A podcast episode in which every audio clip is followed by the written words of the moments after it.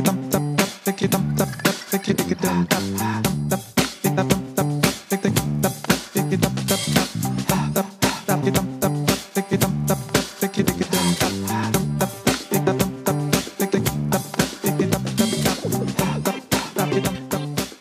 Cela ne t'a probablement pas échappé, le management dans la Silicon Valley est souvent considéré comme étant plus axé sur l'innovation, la créativité et la collaboration, surtout quand on le compare au management à la française qui est davantage centré sur la planification et la hiérarchie.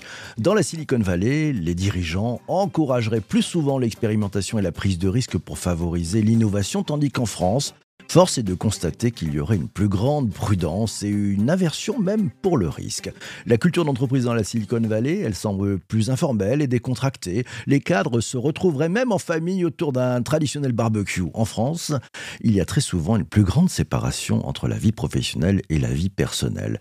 Le point commun entre ces deux cultures managériales, l'importance accordée à la gestion des performances, même si ce n'est pas le seul point commun bien entendu. Comment les managers de la Silicon Valley recrutent-ils? Comment gèrent-ils la performance de leurs équipes? Comment s'y prennent-ils en matière de formation et de développement de leurs collaborateurs? Comment encouragent-ils l'innovation et la créativité pour stimuler la croissance de l'entreprise? Quelle bonne pratique pour créer une culture d'entreprise forte qui motive et fidélise les collaborateurs. Et comment gérer les tensions et les conflits? Ils s'y prennent comment nos as de la Silicon Valley? Mais Pour en savoir plus sur les pratiques managériales de la Silicon Valley les tendances actuelles et peut-être à venir en France, je te propose de démarrer avec un épisode centré sur le tout début, sur le recrutement, sur les entretiens d'embauche et l'onboarding des collaborateurs.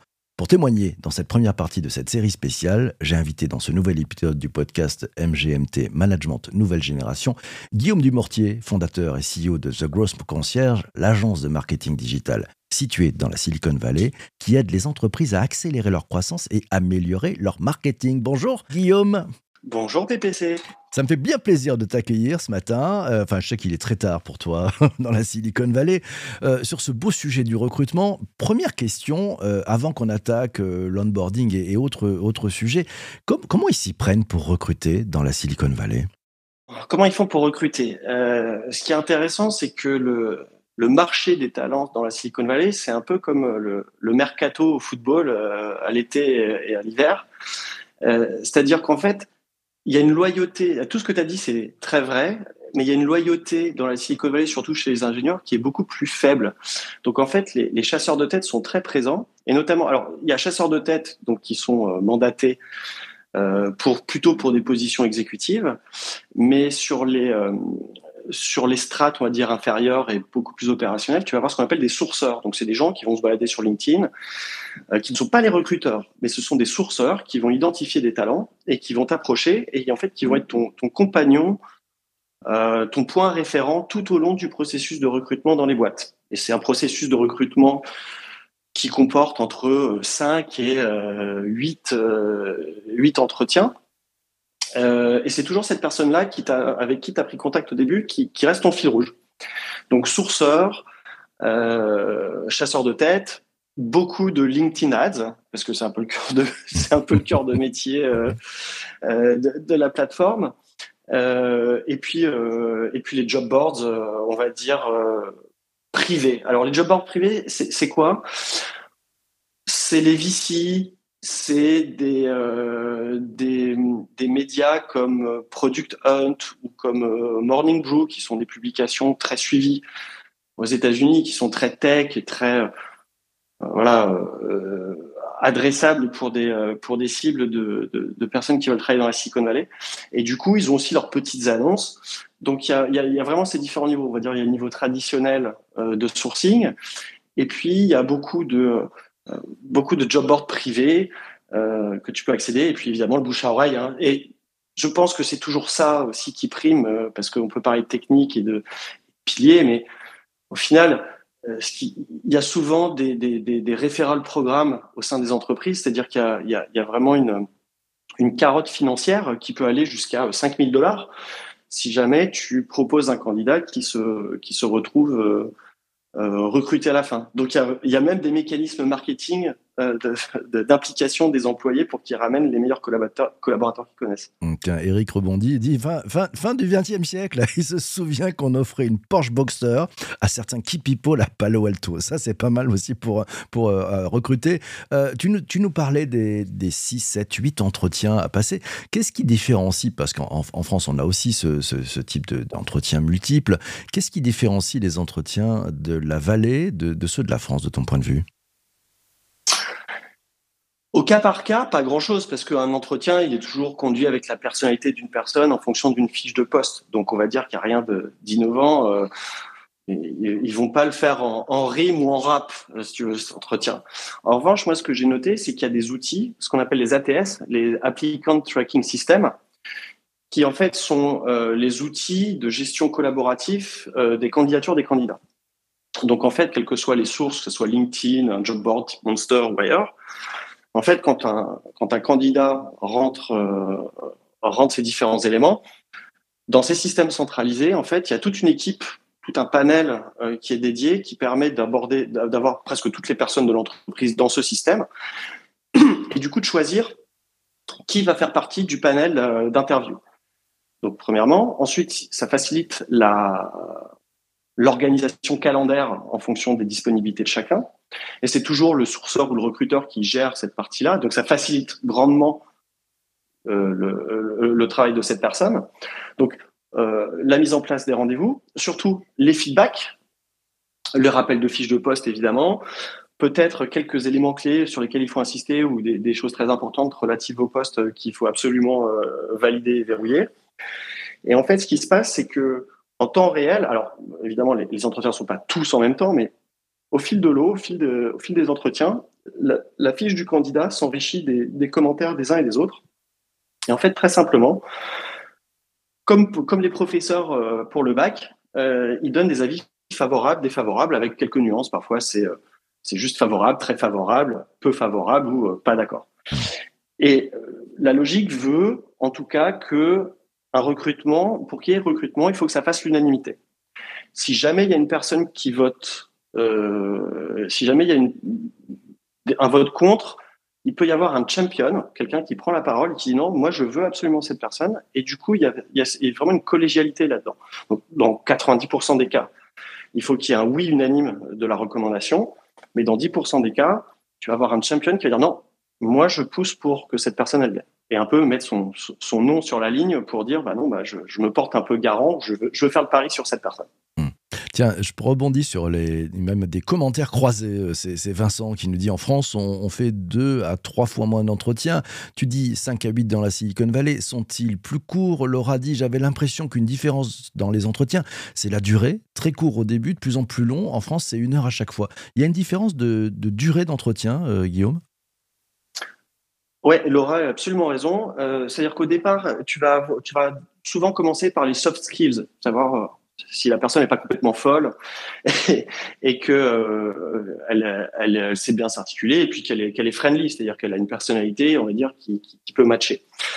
Après, tu vas avoir un deuxième entretien qui est souvent tourné sur la, soit sur la culture d'entreprise et de dire bon, ok, bah voilà, euh, voilà l'entreprise et comment comment tu fites, euh, ou ça va être direct dans le dans le rôle.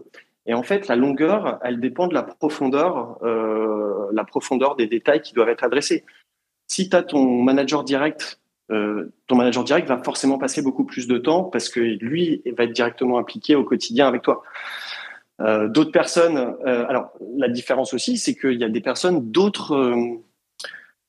départements. Par exemple, si tu veux recruter quelqu'un pour l'équipe marketing, il se peut que tu aies le directeur ou tu es un directeur de l'ingénierie, que tu es un directeur financier, qui viennent un peu aussi te bah voilà, te challenger sur des thématiques qui sont pas forcément les tiennes. Donc, on peut essayer de te faire sortir de ta zone de confort et voir comment tu comment tu t'inscris dans la dynamique globale de la boîte. Mmh, puis c'est aussi pour voir si tu es euh, éligible à, bouger de poste, aussi à changer peut-être de métier au sein de l'entreprise. Euh, tiens, je, je, prends euh, quelques commentaires. D'ailleurs, on, va revenir un tout petit peu. Tu nous as parlé des, des sourceurs. c'est Belfegor sur, sur Twitch qui nous dit les sourceurs, ils sont indépendants ou indépendants multi-entreprises? Non, généralement, ils sont mandatés par une entreprise, ils sont en mode contrat, mais ils sont dédiés à une entreprise. Euh, quelqu'un qui est sourceur chez Facebook ne va pas faire le même boulot pour Netflix en même temps. Non, non, il y a quand même des conditions de, de c'est la non-compétitivité entre guillemets. Euh, c'est plutôt les chasseurs de tête qui, eux, vont récupérer un profil et vont le proposer aux différents mandats euh, euh, auxquels ils ont, ils ont été assignés. Hmm. Autre question, c'est celle de Jean-Emmanuel. il est sur LinkedIn. Il dit Est-ce que le coût d'un recrutement est plus important aux États-Unis par rapport à la France? Non, parce que ça reste tout. Enfin, oui et non. Oui, parce que monétairement, en valeur, un salaire de la Silicon Valley, c'est pas la même que qu'un salaire européen ni même un salaire français. Et pourquoi est-ce que je dis ça? Parce que bah, le modèle, c'est de prendre un pourcentage de la première année de salaire. Et donc généralement, euh, ça peut être entre 10 et 15% Donc un salaire à 130 000 dollars recruté, ça va être une commission de 13 000 dollars. C'est un peu comme les comme les vendeurs de maison, hein, mmh. comme les brokers. Euh, c'est en fonction de la valeur du, poste que tu vas réussir à vendre, entre guillemets, ta commission sera plus ou moins importante. Tiens, je, reprends, je rebondis sur les, propos de, Charles. Didi, tu nous parlais de l'aspect volatile des employés de la Silicon Valley. Qu'est-ce qui les motive à changer d'entreprise en priorité? Le, salaire, le projet, la proximité bah, géographique? À votre avis? La caillasse? La caillasse? Le pognon? Bah, Bien sûr. Les brosoufs? Bah, Bien sûr. Bah, bien sûr. Il y a deux choses. Euh, il va y avoir la caillasse, euh, on va dire, euh, cash qui arrive toutes les deux semaines sur le compte, parce qu'en fait aussi, c'est une particularité, les, les salaires sont versés toutes les deux semaines, donc il est divisé en deux. mais c'est surtout les, equity packages. En fait, c'est les, programmes d'action que tu reçois qui, possèdent certaines caractéristiques. Par exemple, si tu récupères, je sais pas moi, 10 000 actions, ben en fait, ces 10 000 actions, tu vas pas les récupérer 10 000 tout de suite tu vas en récupérer. Euh, si c'est sur euh, ce qu'on appelle un vesting plan, un plan de, euh, en français, je connais pas le mot. Mais par exemple, si tu dois vester ces actions sur deux ans, donc sur 24 mois, en fait, tu vas recevoir un 24e de ces 10 000 actions chaque mois. donc, pourquoi? Parce que bah, le modèle de la Silicon Valley, aujourd'hui, si tu veux devenir riche, bah, c'est bosser pour une boîte dont les actions vont s'envoler parce que soit elle va se faire racheter, soit par le jeu des différents tours de financement, bah, l'entreprise va prendre de la valeur. Et donc, du coup, bah, toi, tu, es associé à ça. Et, et aussi, pour enlever un peu le côté pécunier et on va dire euh, vénal, euh, vénal sans, sans, sans, émotion de ces travailleurs, il y a comme aussi une démarche de la part des, euh, des fondateurs de vouloir intéresser leurs employés avec ce sentiment de propriété de l'entreprise. En fait, ce n'est que ça le, les systèmes d'action. C'est-à-dire que pour attirer quelqu'un, ok, tu peux lui donner beaucoup d'argent, mais si jamais tu lui donnes un titre de propriété et que tu sais que ce titre de propriété monte en valeur avec les résultats et les succès de l'entreprise, eh ben, tu, fais mettre à cette personne un pied supplémentaire ou un peu plus loin vers le centre de l'entreprise, d'accord, et d'aligner ses intérêts avec les tiens. Euh, je vais prendre la, question de, Vincent, il est sur Twitch et il me dit pourquoi passer autant d'entretiens et de temps, euh, a priori plus qu'en France, si le turnover est aussi important Parce que le coût d'un échec de recrutement, il reste toujours très élevé puisqu'il faut recommencer à recruter. Donc en fait, non seulement tu as des problèmes, euh, on va dire, de délai, c'est-à-dire que tu ne, tu, remplis pas le poste que, pour lequel tu as déjà passé deux mois à, sourcer, à faire passer des entretiens à différents candidats, à faire des, tours en interne pour discuter des finalistes et prendre ta décision. Passer aussi les reference calls. Ça, c'est quelque chose euh, aussi qu'on sous-estime, c'est les reference calls sont systématiques. C'est-à-dire, on appelle des anciens employeurs ou des anciens partenaires pour savoir ce qu'ils en pensent. Donc, il y a aussi, il y a aussi ce truc-là. Donc, le coût d'un recrutement loupé, en France comme aux États-Unis, euh, c'est très cher. Hein. C'est comme, euh, il vaut mieux retenir un client euh, existant que d'essayer d'en acquérir un nouveau en marketing. Exactement la même logique. C'est la même logique. Euh, oui, en plus de la Silicon Valley, c'est un, petit monde. Tout le monde se, connaît, non? Je pense qu'on est à un gradient d'intimité de, tout le monde, c'est ça? En fait, ouais, c'est vrai ce que tu dis, mais avec une, une dimension, on va dire quand même assez anonyme, où ton nom, toi, c'est pas Guillaume Dumortier, c'est pas PPC, on va dire que tu es un ex-Uber tu es un ex-Netflix, tu es un ex-Pinterest. En fait, tu es défini par ton track record. Tu pas défini par ta spécialité. Un peu bizarre. Ouais, les alumni, quoi, les alumni. Tiens, Eric, te, Exactement. te pose la question euh, quel conseil aux entrepreneurs qui ont du mal à trouver des candidats en France? Est-ce que tu as des choses que tu pourrais nous, nous donner comme, euh, comme valeur pour ceux qui veulent recruter en France? Euh, Les recruteurs français qui veulent recruter en France, j'imagine. Oui, je pense que c'est ça. Ouais. Pas des recruteurs. Ouais. Bah, là, ça va être une réponse de marketeur. C'est euh, bah, dans quel état se trouve ta marque d'entreprise? Il y a la marque personnelle quand on veut, euh, quand on prend la parole sur LinkedIn et qu'on balance ses opinions. Il y a la marque marque que tu représentes avec ton produit. Puis il y a la marque d'entreprise, la marque recruteur. Je crois que c'est le terme consacré. La marque recruteur, c'est le problème que résout euh, Welcome to the Jungle. C'est-à-dire comment est-ce que j'arrive à faire passer un message de euh, en tant qu'entreprise que c'est un endroit où il fait bon travailler, où il y a des opportunités de carrière, euh, où la mission de l'entreprise est, euh, cool et, euh, impactante, etc., etc. Donc c'est vraiment tout le travail sur la marque recruteur. Et donc, Welcome to the Jungle en France, c'est un bon exemple d'un outil qui permet un peu de, rendre sa marque recruteur un peu plus sexy. Parce que c'est présenté comme un, espèce de magazine en ligne de ta marque. sans passer par Welcome to the Jungle, c'est est-ce que sur ton site internet, tu as, une page carrière?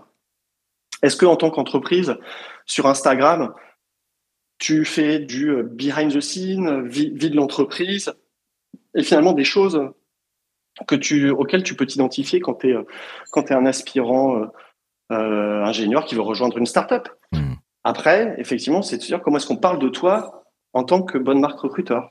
Et puis, bah, c'est être présent sur les salons euh, de recrutement aussi il faut, n'y a pas que le digital, il y a aussi tout le travail de fond euh, qui consiste à dire, bah, faut être présent dans les forums des écoles euh, euh, de commerce et d'ingénieurs pour aller voir les top talents au plus tôt.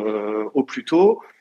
Il y a le network interne de l'entreprise pour dire, bah ok, les gars, vous vous bossez chez nous, donc vous vous connaissez sûrement les prochaines meilleures personnes qui peuvent venir dans l'entreprise. Donc c'est incentivé de l'intérieur. Donc deux choses posture externe comment est-ce que euh, ma marque recruteur, elle s'expose euh, au public et qu'est-ce que je peux y faire? Et en interne, est-ce que j'incentive assez les gens pour revenir cette entreprise? Et au fait, au final, euh, c'est peut-être un bon baromètre pour savoir s'il fait bon vivre dans ma boîte et, et d'anticiper aussi du turnover, mmh. parce que ça va dans les deux sens. On le voit, hein, il y a besoin de mettre du marketing dans les RH, les amis. il y a besoin de mettre du marketing dans les RH. Tiens, je rebondis sur la, la, la question de, de, Catherine. Elle dit est-ce que l'employé advocacy, est-ce que ça se pratique énormément dans la Silicon Valley? Ah, ben c'est euh, standard. C'est standard. C'est absolu absolument standard. Il n'y a pas une entreprise qui n'a pas un programme de référent employé qui, qui. Alors après, ce qui va changer, c'est la la compensation ou la rémunération. Est-ce que ça va être du monétaire? Est-ce que ça va être expérientiel avec, bah, tu fais un voyage de 10 jours à Paris pour deux?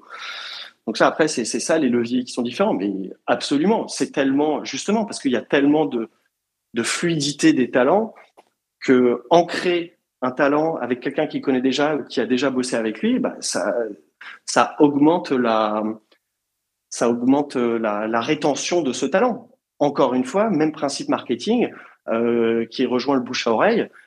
Quelqu'un qui achète un produit parce qu'il a été recommandé par quelqu'un d'autre, il a 30% de, lifetime value euh, tout de suite, rien que, rien que parce que l'origine de sa transaction euh, vient du fait qu'elle a été générée par du bouche à oreille et par une prescription tierce.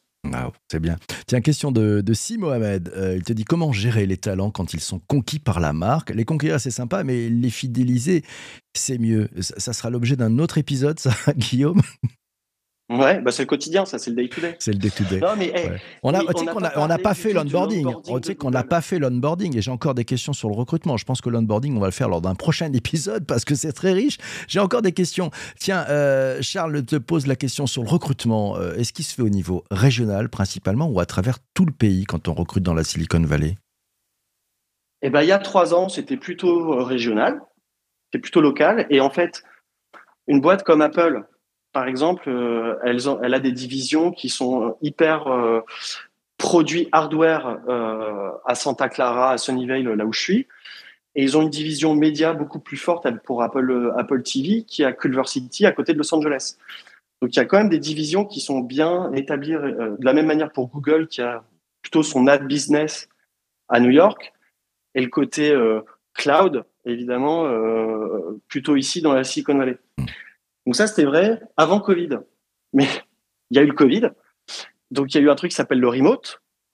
Et donc ça a aussi impacté, on va dire, et les recrutements et les onboarding de, de ce côté-là. Mais aujourd'hui, alors, si tu veux bosser chez Twitter et que tu regardes ce que tu, peux t'attendre à, recevoir un email à 2h30 du matin d'Elon qui te dit oh, en fait c'est bien de rentrer de revenir au bureau et d'ailleurs c'est plus que conseillé euh, donc il y a aussi Google, Apple qui sont en train de, de militer pardon pour un retour progressif tu vois, à quatre jours par semaine dans, les bureaux, mais c'est très compliqué. Hein. Quand tu as, goûté au, as goûté au remote et au télétravail, euh, c'est très, très, très compliqué de faire revenir les gens au bureau. très complexe, ça. Hein. Euh, on a moins ces problèmes-là, peut-être en France. Euh, tiens, dernière question, elle est réponse très courte. S'il y avait une chose que tu, voudrais, que tu voudrais voir se dupliquer en France du système américain, un point de vue du recrutement, ça serait quoi? L'onboarding pour faire un teaser pour le prochain. Bien joué.